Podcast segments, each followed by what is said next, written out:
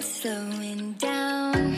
We only stand on opposite sides until we become okay. 'Cause even though our forces might be misaligned, 呃哈喽，大家好，我是小白，我是培培，我是哈维，我是茄茄。上一期我们为大家带来了美术生的七七八八的上篇，主要为大家讲了一些关于啊、呃应考的一些硬核知识。那么本期呢，就是作为美术生，我们会给大家分享一些有趣的内容。那么首先第一部分呢，就是从我们自身经历出发，我们是怎么爱上艺术，怎么去就是启蒙启这蒙样一个契机。，对对启蒙的。那么先从培培开始，这个契机呢，要从出生前开始说。他在啊我出生前给我买了一套宫崎骏的碟。哇，其实从那个时候开始呢，虽然还没有出生，但是冥冥之中呢，就已经是注定好我、的连结。对命运的连接结这条路。我嗯来到了三四岁的时候，那个时候还在看 DVD 嘛，然后就嗯把，然后呢就是懵懵懂懂，可能看不太懂宫崎骏的作品，但是也就那么看。但是可能真的从那个时候呢，我就开始跟宫崎骏有了一段奇缘。当然，只是我各方面跟人单家方面单方面奇单缘，方面跟人家单奇缘向付出。对，但是就是从那个时候开始，真的就是我开始很憧憬他动画里的。就是那些场景或者嗯那些故事，我有一天能去接触到，包括啊，我现在要提一个，就是他的每一帧，就是他的作品的每一帧都是水彩，所以就那种、嗯那种绘画的那种视觉冲击力，给幼小的我就有很不一样的感受。所以呢，就从那个时候开始就很喜欢美术，嗯，呃就不是嗯就已经开始喜欢上美术了。然后他的每个作品，我从小到大基本都看过十几遍，嗯基本可以达到这个程度。真的非常非常非常喜欢，到现在也非常非常非常喜欢，嗯这就是我的一个契机。嗯，好，你到我。好，嗯，我当时的一个契机非常非常那个早，是在幼儿园的时候。就当时我因为幼儿园嘛，当时就这这一段记忆可能是我幼儿园唯一一段记忆的，就是呃，我当时特别爱在纸上画一些就是很就是很随意的那种火柴人一样的东西，嗯但是当时对于美术这种东西完全没有任何概念。但我就记得，嗯，不知道也当然早就忘了是哪一天了。然后当时下午是一节那种类似于美术课的一个一个一种那种课程，然后就是都可以做手工呀或者画画呀什么的。我还就现到现在我还记得，就当时我们班有一个同学，他是画了一个那种海底世界，然后他是拿油油画棒画的，就是他当时画画的那个过程，就我因为因为当时好像那个课课上特别乱，然后我我我就但是只有他一个人，就当时他就一直在埋头，就拿拿那个油画棒在那里涂，然后也涂的特别快，然后不一会儿那个画面就满了。我当时特别好奇他在干嘛，然后突然一下他就把那个画举起来给老师看，就就当时那个场景就。就你知道吗？就你当时看到那个颜色，就那一刹那，就感觉有一个电钻往你脑子里钻了那一下。就我我从来都没有见过，就是那么那么张扬，就是那么浓郁的色彩。就当时我才知道，哦，原来美术是这样的。就是当时真的印象很深刻，就是幼儿园的回忆可以记到现在，可想而知当时的确震撼到我。然后，但是但是当时的我自己呢，就只会画一些特别丑陋的一些很 很随意的一些线条， 就所以说实话，其实当时一开始是震惊，但之后其实是打击，就是有一点就觉得可能这个领域是不是会很高深啊，然后我可能完全不可能接触，但是但是还好的就是我当时的那个想法，就因为当时其实我还是小孩儿心灵还是比较脆弱的，就但凡有一个人打击一下我，就比如说，就你画成这样，你不可能学美术啊什么之类的。但是还好的就是，就嗯，感谢一下我的妈妈，就她当时完全没有说是对于我任何的打击，她就很非常好的保护了我这颗呃幼小的心灵。然后她又觉得，那如果你喜欢你就去试啊，这有什么的？我感觉你现在就特别的那个千锤百炼如顽石，就嗯，是不管怎么说，一定要学动画，这个我真的很佩服这个精神。我也啊，那那可能要感谢我妈，真的，她当时就是就非常随意说，那你就去试啊，这种东西没有什么的。然后，所以这可以真的是一个我美术的开始。啊，我是大概小学之前那会儿，我哥来我家，然后我们两个就画画嘛，然后我觉得这个东西很有意思，就是跟我妈说我喜欢画画，然后我想学，那其实那会儿就是去画室画，更多就是玩儿，培养兴趣，做一些小手工。嗯，然后我还记得我画的第一张就是一个小骆驼，嗯，嗯，蓝天沙漠小骆驼， 反正就是感觉很有意思。然后后来就是，既然对这个东西有兴趣，那就一直学呗。坚决。嗯，嗯，我当时学是跟我妈去逛街，然后她正好在招生，画室在招生嘛，就会贴出来一些各种奇妙的东西， 什么剪纸啊这呀那，然后去学。嗯，一开始画的就是什么鸟啊这种简单的一些卡通的造型，然后慢慢到了过年嘛，就会画一些，就会剪的剪纸，剪纸，然后会学习国画，然后特别有意思，就是一个启蒙的开端，是由于逛街然后碰到了他们在招生，然后后来就越学越觉得这个东西挺好，越来越爱，然后到后面就是成为艺术生。嗯，嗯，那么其实我们上了高中，我们四个人才认识嘛，他这真的认真的认识。嗯然后嗯，这个我们的高中非常，我们的高中其实非常的前卫，多姿多彩对，多姿多彩。对就比如我们大高一的时候就接触到了精微素描，嗯这个是我去了大学才发现，有好多同学他们都集训呀，或者是高中学的时候都没有接触过这个东西。嗯就是把一个东西，把一个静物或者是一个栩栩如生的动物啊，或者任何东西，就画的非常的逼真。嗯，嗯，其实我们学校还有很多别的形式的那种非常有趣的一些活动，对就比如就比如说那个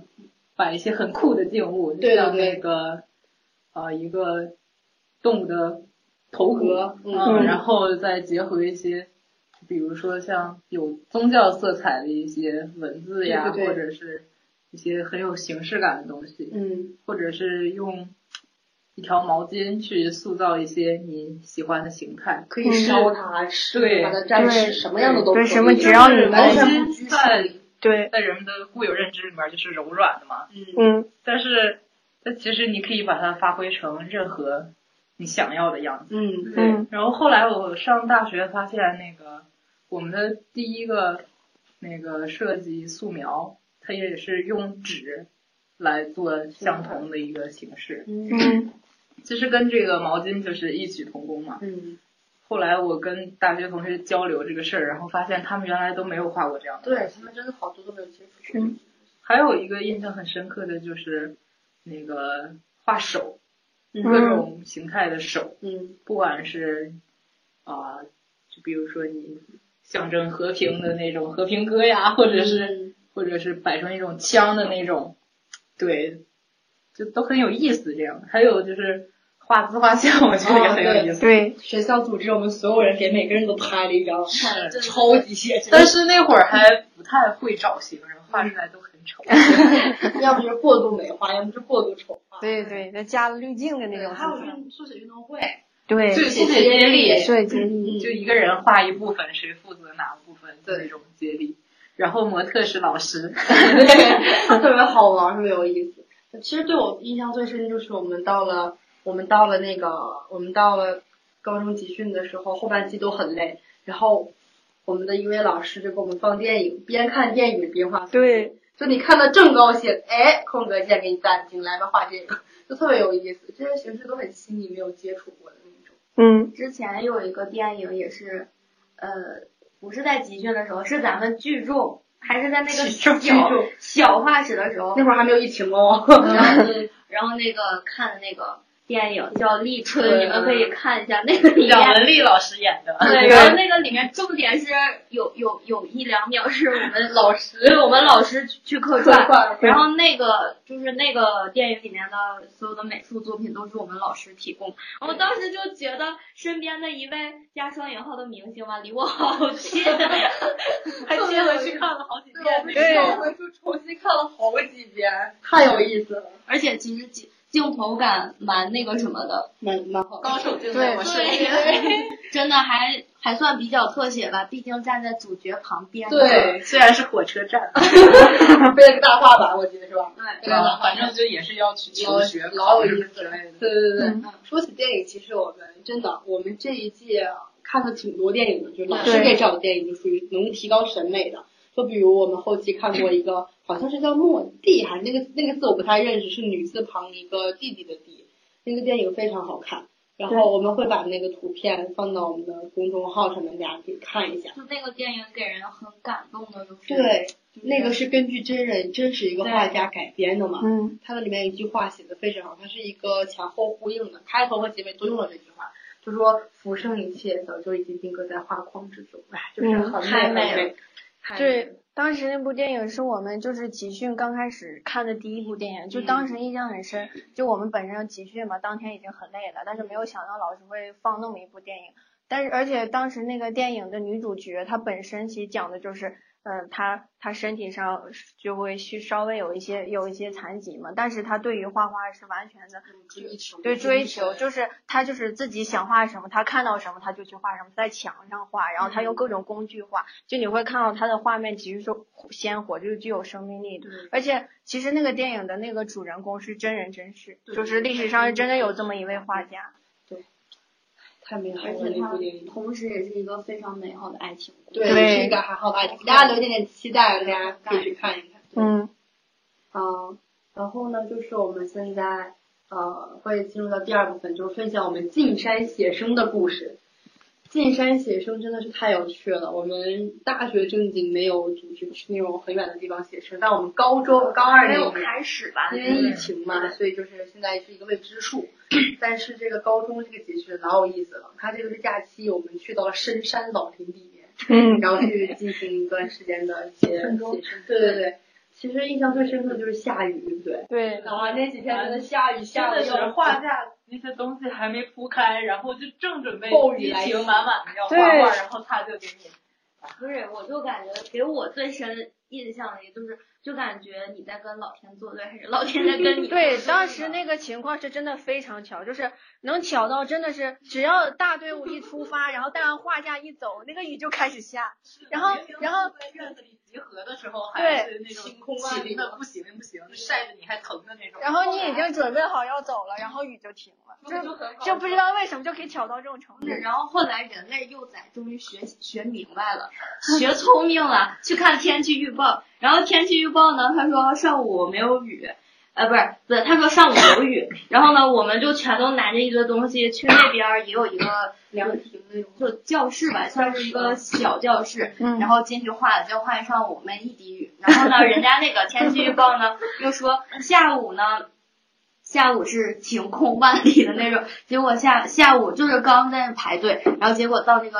山坡的时候，就开始大滴的雨点。我我跟我跟哈利当时没听劝，把所有的东西都全都扑腾开， 对，然后那个雨从大滴的雨点就开始哭，就跟那而且当时呢还是一个坡，我到现在还记得当时那个雨超级大，然后那个画板往死就装不到那个画袋里，然后我们就一直僵持在那个坡上，那个雨把整个身体都淋湿，那可以算是我真的人生唯一第一次，就是你在外面，你整个身上从里到外都是湿的。还有印象很深，就是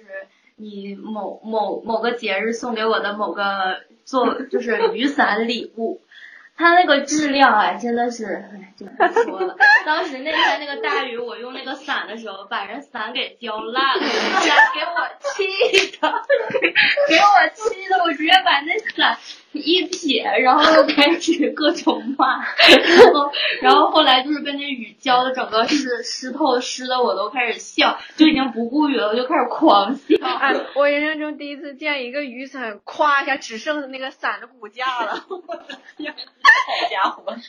就当时当时整个因为在那个不散水嘛那个地方，属于矮的地方，在画画里就是矮的地方。 对在那个坡底下，所有老师们挽起了裤子，像下乡裤子也没有用下乡插秧那种感觉，指挥我们呢。哎，这边走，这边走，你对不看见，哦，那个画面老震撼，当时那个坡那个水，我感觉人站在那真有可能给冲下去了，真是特别大的雨，特别太急了。嗯就那会儿我穿的是一个特别高的一个鞋套，然后还穿着雨衣，但是我要是把那个画包背在外面的话，肯定是会淋湿。我就把那个画包背在那个雨衣里面，但是吧，它它骨架上穿一大堆东西，它那个它那个雨衣的那个长度就正好跟那个鞋套就重叠了，然后从雨衣上流下来的水就灌到了鞋套里。我记得当时那大锅滑下来的什么都有，话剧也有，对对对，鞋也有，就从那个山坡上往上走的时候，他就就看着有那个什么画架呀、什么画板，就停留在那个半山腰，就不要了，已经。对就我逃命要紧走到躲雨的那个路上，就亲眼看着我画笔，然后鞋在我面前飘过。就像电影场 景一样。对根，本都不知道那个水具体有多深。而且它很浑浊，在西北嘛，很浑浊的水。还会染上颜料因为嗯了。山坡上面全是那种土山，不是那种石头山。对，一一刮全带下来了，嗯，那里面还有一些不 明物体，反正 就是很神奇。老老老有意思了。然后我们还有那个还举行了在在中间的时间段举行对一场篝火晚会对，对对，对，哎呀老师 欢送俄罗斯友人。那对，是我们里面还有俄罗斯友人全场教我们画画，撩啥？撩啥杀啥啥一堆啥，对，什么？还有个什么沙来着？忘了。忘了啊，流沙。 反正反 正就是好多沙，对，他们画的特别好看都。是沙字辈儿的。对，欢送他们回到他们的祖国。嗯，然后就当时在那个篝火的时候，真的印象很深刻，是老师给那个烧烤真的挺好吃。本来这个篝火晚会，我们可以挽着手一起啊，就跳那样。但是结果吃被饭一帮人带成了八五七大大型八五七现场，我的妈呀，老嗨了！一天晚上，然后我记得那阵我还跟呃尹家那个在那个舞台上还唱了一首《童话镇》，对我当时是气氛组。真真的嗯的，我们都是气氛组，嗯对，来下面疯狂打 call。嗯我记得咱们有有个同学上去唱了一首歌，然后另一个女同学送了一束花上 去。对，我记得我们宿舍那会儿排了一个，就类似于一个三口半，三口半，对对啊，对三句半，，三句半，三句半，三句半。对，就他们还上去拿那那个啊什么盆儿敲一下，然后下一个人继续。对这挺有意思，反正就是现在浅的。咱们不是四个美术老师还上去唱歌？，对，唱流星花园。呃，流星花园，我们学真的学校 F 四，在 iCloud 里我珍藏影像他们是上下面是把手电筒都举起来了，对对对，摇一摇晃，那是真鸟演唱会现场真的帅。当时有有那谁吗？有那个夏夏吗？大侠。啊，没有，当时没有，当时没有大没有大咱们可能高二好像才见到他，我觉得就对，有一回，哦，对，那会儿还不认识他。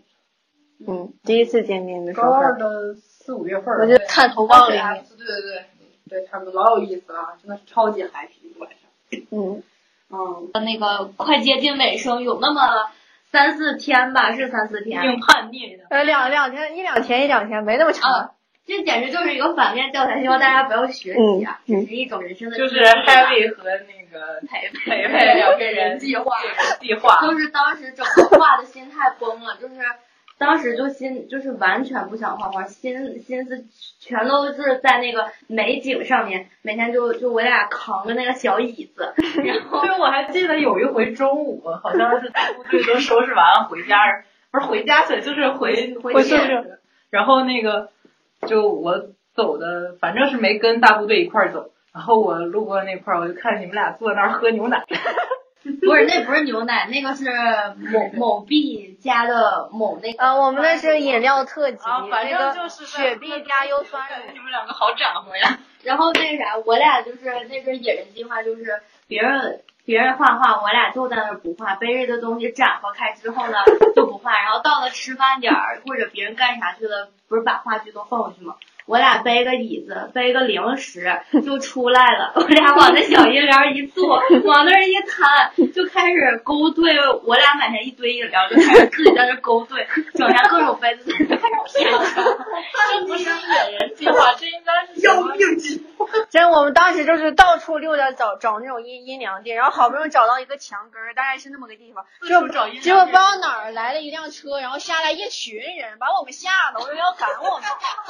然后，然后我俩就赶紧跑了，椅椅子还留在原地。对，然后当时当时把我担心，我就让他把我椅子拿走，然后我就一盯着他们，就这么看。我俩拿上饮料，啥也不管了，就开始四处逃亡。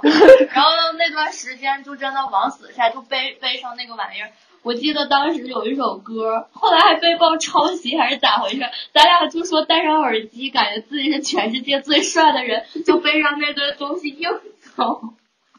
走在乡间的小道上。每天找爷娘记，最后哦还是晒的。是的，谢谢。我当时的那个尤穿其某 Happy 我当时穿那个穿穿搭，所有人都全养疯人，老养疯人了。他们都是半腿裤，半腿是一身长黑裤。就那些冰袖儿呀啥的，还啥啥啥的，最后还是晒黑了。我有变黑吗？那就我还好，你你还好，我是真点儿黑了，你你是真点儿一直没白过，开胃那个黑的程度就，然后开了也不怎么照顾自己的皮， 我当时一回家回家一轮袖，那是把我妈吓了一跳。好家伙，市场回来一黑人，果然是跳起来了。 眼睛大家一定要注意防晒啊注意防晒啊不能一个不注意防晒。以以上行为请勿学习。对，日常生活中也一定要防晒，抗衰老，一定要做好防晒这个。而且就像某野人计划呀，是比较危险的计划。嗯，比对如，说喝饮料，不要加对。兑， 对，过年了之后多买饮料，不要加工兑， 注意身体，一次就喝一种管 行了啊。能喝就不喝，多喝热水。对，真多的喝热是，水。还真是活到现在不容易呢。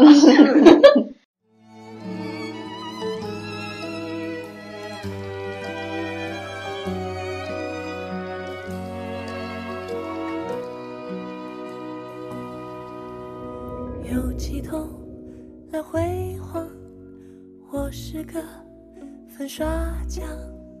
肮脏的、是里的，都挤成白色的墙，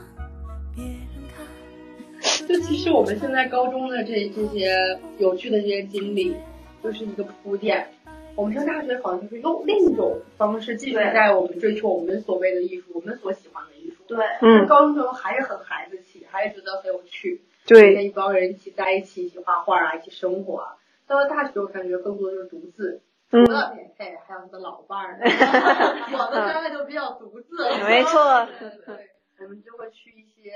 博物馆啊、美术馆啊去转一转，包括会接受一些不同城市的一些文化。那嗯，么大学之后呢，我们就对了这些艺术有了更深的一些了解和感悟，更进一步。我们今天也可以来给大家分享分享，聊一聊这一方面的事情。我觉得就是上大学以后的这个，不管是专业也好还是什么，就更加的自由，没有那么多条条框框。更加能突出自己的风格。对，对，就是只要你想表达这个效果，其实不论是什么材料、什么想法、什么途径都可以做到。对对对，就 我们班有一个女生，她每次的那个作品都很天马行空。嗯，嗯，就是他会用很多可以说是稀奇古怪的那种材料，什么金箔、银箔，什么就那种绒绒的线呀，或者是木头框子呀，啥啥，就各种东西，各种东西来来表达他想要的效果。就每次看到他的那个作品，我就觉得哇，还能这样的那种。嗯，就就是从高中那个应试的美术走上来的话，其实大部分人们先开始的那个思维还是停留在对啊，在纸上用自己熟悉的那个方式来画出来。嗯，实际上，你可以用不同的材料来表达。对就是很自由，超级自由。我大学也是，就是可以用各种各样的方法去表达自己想表达的。这个时候老师就不会再说你不符合考试要求啊，你不符合怎么样对，他会他会跟你分享，跟你交流，你为什么会有这样的想法，嗯，然后你这样的想法你是怎么怎么有产生的，然后你为什么想要这样表达，就是非常有趣，就会让你自己产生想去画，想去做一些不同的东西出来，毕竟这个不用应试了嘛，对没有那么多条条框框。比较随自己。我最近就一直也不是最近吧，我就一直往死喜欢水彩。然后呢，但是最近呢，我就是每天画，每天画，然后也去看一些那种很喜欢的插画师的作品，然后感觉自己自己感觉就是在这种很自由的状态下，终于能摸索出来一点，就是说自己的一点点小方法吧，就是就是感觉给我的感觉就是现在更多的是自己去思考自己想要什么样一个效果，更多的是自己去跟自己的一个探讨。嗯，或者说跟别人是一的个交流，而不是说当时的那种硬考别人啊升官就那种升官的那种，你必须按照一个什么。现在就不是，感觉真的很自由，这个对是就每一个人画都是好的，就不像高中那会儿，就是说，比如你旁边是一个画的很好的人对，然后他画的很好，你画的一般，老师说啊怎么怎么样。按现照在什么标准？对，，现在就已经没有了，你就是画的很好，你画的也很好，每个人都有每个人画的好的不同的点。嗯，就出彩的方式不一样。对对对对，对。然后我上了大学的话，就根据因为专业的原因，就是我的那个绘画的方式，它就会从手绘到软件，它会进行一个过渡。然后你就会发现，其实即使是板绘，然后即使有那么多所谓的软件，但是感觉美术的原理都还是一样的。然后还有就是大学它这个氛围，它可以就是随心所欲，它可以按你自己的风格来，它也不会限制你的时长。就这一点对我来说，就真的就是一属于一个我比较喜欢的环境，就是就是在这种时候，你就会发现，呃，即使不管是什么样的形式，其实你最终寻找的是属于你自己的风格。因为现在这个世界上，其实美术风格太多了。就比如说像呃，当时那个那个当代艺术杜尚，他开开启那个去全，他去博物馆就放了一个那样的，对，就就放了一个那样的一个小便池，然后说这就是艺术。那那那你又怎么去反驳人家呢？就是你会发现，就随着这个呃专业的深入，你会发现美术的形式是多样的，就是就通过我接触这些软件或者这些板绘以后，你会发现美术的形式是多样的，无论什么样的形式，只要表达出来你自己的风格，它真的就是很吸引人的。而且就像板绘啊、水彩啊、手绘啊或者油画这些东西，它只是一个媒介，对它只是一个工具。呈现你想法、思对想、精神的一个媒介。对对对，只要你把你自己想要表达的体现出来就可以。对，就是我一直关注了一对儿博主，他们是旅行博主嘛，他们就是很艺术，很他们是学音乐出身的，跟咱俩比较不太一样，但是就能发现艺术有共鸣，就是他们他们去了很多国家嘛，就是发现艺术没有门槛，就是你无论是什么样的人，你都可以去接触艺术，说它是艺术，因为艺术本来就没有一个很明确的界定，这个不是，这个是，就只要你内心是向往这个东西的，你表达出你自己的东西，那你这就是艺术，我觉得。所以我觉得，就只要是艺术类，不管是美术也好，音乐也罢，都是没有国界可言。嗯对对就是对，没有一个界限。对，无论是哪的人都可以啊欣赏你的作品。嗯，就是一个个人的一个意意愿和观念。那么其实我上了大学之后，我其实最明显的变化就是看展看的多了。嗯因为这个地方就先是去看了故宫的一个展览，很遗憾我错过了故宫六百年大展，但是故宫的小展还是去参参观了一些。故宫的小展包括呃七九八的一些展，还有那个天津本地有个十日谈，十日谈的一个展，哇，真的是特别好。而且能收获很多很多的知识，收获很多很多提那个审美的提高。嗯，还有一些比如说北京的一些木美术馆，它的那个莫奈的那个展，就是莫就是怎么说那个展，就是有点跟莫奈的那个色色的那个颜色有点那像种，风格。对那种风格这种展，还有国博其实是我接下来想去的一个地我也方，很它里面也会有一些对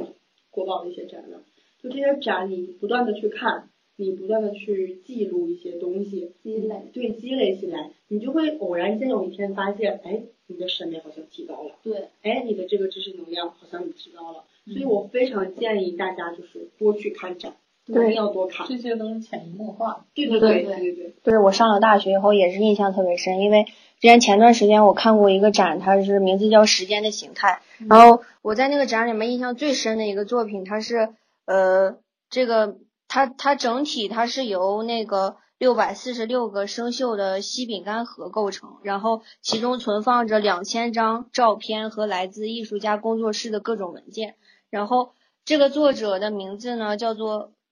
克里斯蒂安·波尔波尔但基斯， 这个这个这个这个作者名字叫克里斯蒂安·波尔但斯基，然后他呢，因为因为这个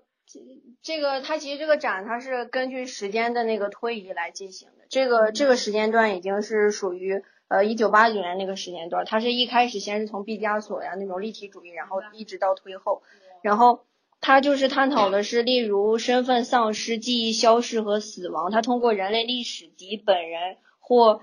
就是或实或虚的人生引起观者的共鸣。然后在六一九六九年的时候，他构想了一个很长期的艺术项目，试图保存一个人一生的所有痕迹、所有的事物、所说的一切及身边发生的一切，就构思了一个这样的一个由六百四十六个生锈的西饼盒组成的一个装置艺术。这个图片是吗？对，这个图片到时候也会放到我们的公众号上。刚刚说到时间的形态，我就瞬间想起来，我一七年去成都看过一个展，是毕加索和达利的一个真迹展，哦，嗯哇，那个展真的绝了，超喜欢达真利。迹展。就我进去之后，先是看了毕加，他一进门是先是毕加索和达利的一生的简介，然后一楼就是一些雕塑嘛，他们做的，然后二楼就是流动的钟，就那个嗯流，动的钟刘多么钟，对，还有一些就是他们画在盘子上的一些作品，然后还有他们的画儿也在三二二楼，二楼的后半部分是他们的画儿。那个那个展，当时我去看的时候我还很小，一七年去看的，所以其实如果以后还有机会，真的要再去看一遍那个展，哇，真的是太震撼了。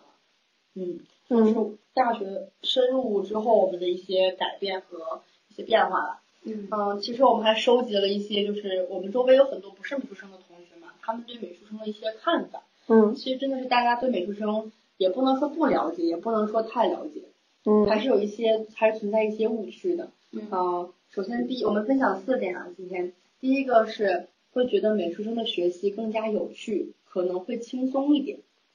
对于这个的话，我们可以来稍微做出一些解释。有趣是真有趣，但轻松是真不轻松。对，因为你要是我们现在如果就拿应考来说，是要学两项东西，嗯一个是美术这一大块要考试，一个是呃文化课这一块要考试。对，就其实你就比别人要多出来一大块东西，嗯其实压力也相对来也是说很大的对，也是很其实大的。跟普文普理就是大家各有各的压力，也不能说我们很轻松。嗯，对对，嗯，但是真有趣哈。嗯，有趣是的确有我觉得趣，这个也是分段儿，比如说应考之前这个压力也是很大，然后对，就是苦中作乐嘛那一段儿。嗯但其实大家就都在是如如果果是如果高一高二的话，可能这个学习的过程中乐趣可能会占的更大一点。嗯对但是这个提到了在要乐趣的同时，这个专业也不能落下，你不对能光顾着乐趣乐趣啊。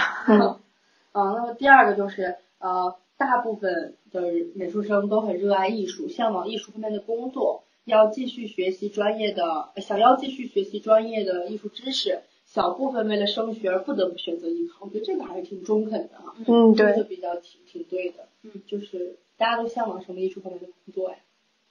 策展，我也是， 我也是策展。然后或者是插画师，这两个是我最喜哦，欢我的。插画不太行，我比较喜欢就是策展和医馆嘛，医馆这块，艺术管理可能它比较盲区。稍后就是到了后期，我们会会出那种专门解释一些我们就专业类别分就是分方向的一些东西的，所以不用着急。好，第第三点和第四点其实在说一个东西，我就一起说了，就是有艺术气息和文艺青年。其实对于这个标签吧，我们以前一直不是很能见得到，我们觉得没有啊，跟正常就是跟大家一样呀。嗯但其实越到后来，越发现就是我们身上好像就是刻入了一些不一样的东西，对我们会欣赏的一些东西，可能在大部分文普里的同学来看就是很平常，对觉得没什么特别的，但是我嗯们就觉得哎，这个东西好像比较有意思。他们其实不太不太喜欢的一些东西，可能我们就会很喜欢，对，就有点个性吧，可能可以说有点个性。嗯可能这个观察的点不太一样，对对觉得它特别的点也不一样。对，这嗯个跟长时间我们去接触一些大师啊，或者是一些他们平时不怎么喜欢去看的一些东西，雕塑啊什么的，可能我们会比较去多然然后然后形成的一些审美习惯，嗯比较我觉得我们其实比较能抓细节，就是生活中的一些美好的小细节。对，可能是一朵花呀，可能是一支笔，就是形式感。对对而对，且我感觉咱们也经常能发现生活中的一种，可以说是乐趣吧。嗯，可能可能对于有些人来说，养花只是说养花而已，嗯但是给我的感觉就是养花它就是一种，